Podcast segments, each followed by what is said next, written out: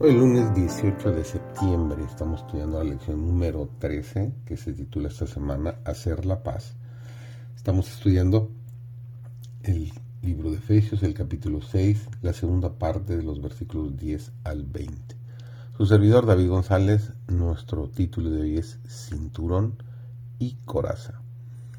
Después de la ascensión de Cristo, Satanás tuvo otra vez consejo con sus ángeles y con acervo odio contra el gobierno de Dios les dijo que si bien él retenía su poder y autoridad en la tierra, debían de, duplicar, reduplicar sus esfuerzos contra los discípulos de Jesús. No habían prevalecido contra Cristo, pero de ser posible debían vencer a sus discípulos. En cada generación deberían procurar engañar a quienes creyeran en Jesús les dijo Satanás a sus ángeles que Jesús había conferido a sus discípulos la potestad de reprenderlos y expulsarlos, y de sanar a cuantos afligieran.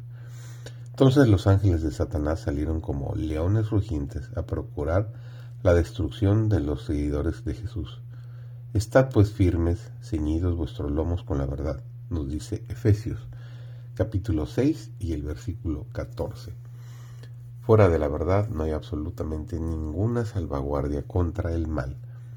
Ningún hombre en cuyo corazón no more la verdad puede permanecer firme en favor de la justicia.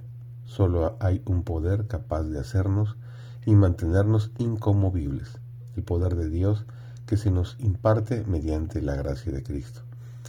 Y en la iglesia son muchos los que se figuran comprender lo que creen y no se percatarán de su propia debilidad mientras no se levante una controversia.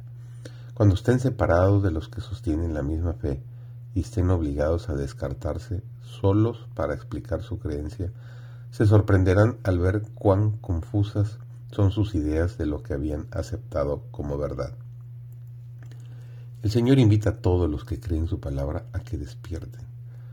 Debemos cubrirnos con cada pieza de la armadura y entonces permanecer firmes. El Señor nos ha honrado eligiéndonos como soldados suyos.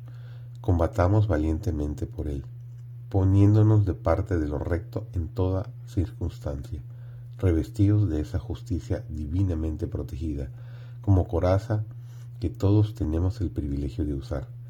Protegerá vuestra vida espiritual. Todos los que se hayan revestido del manto de la justicia de Cristo subsistirán delante de Él como escogidos, fieles y veraces. Satanás no puede arrancarlos de la mano de Cristo.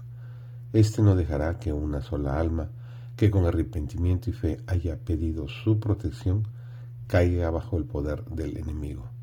Cada cual tendrá que sostener un violento combate para triunfar del pecado en su propio corazón. Por momentos es una obra muy penosa y desalentadora pues al mirar los defectos de nuestro carácter nos detenemos a considerarlos, cuando en realidad deberíamos mirar a Jesús y revestir el manto de su justicia. Quien quiera que entre en la ciudad de Dios por las puertas de perla, entrará como vencedor, y su victoria más grande será la que habrá obtenido sobre sí mismo. Deseo de corazón, tú también puedes obtener esa victoria.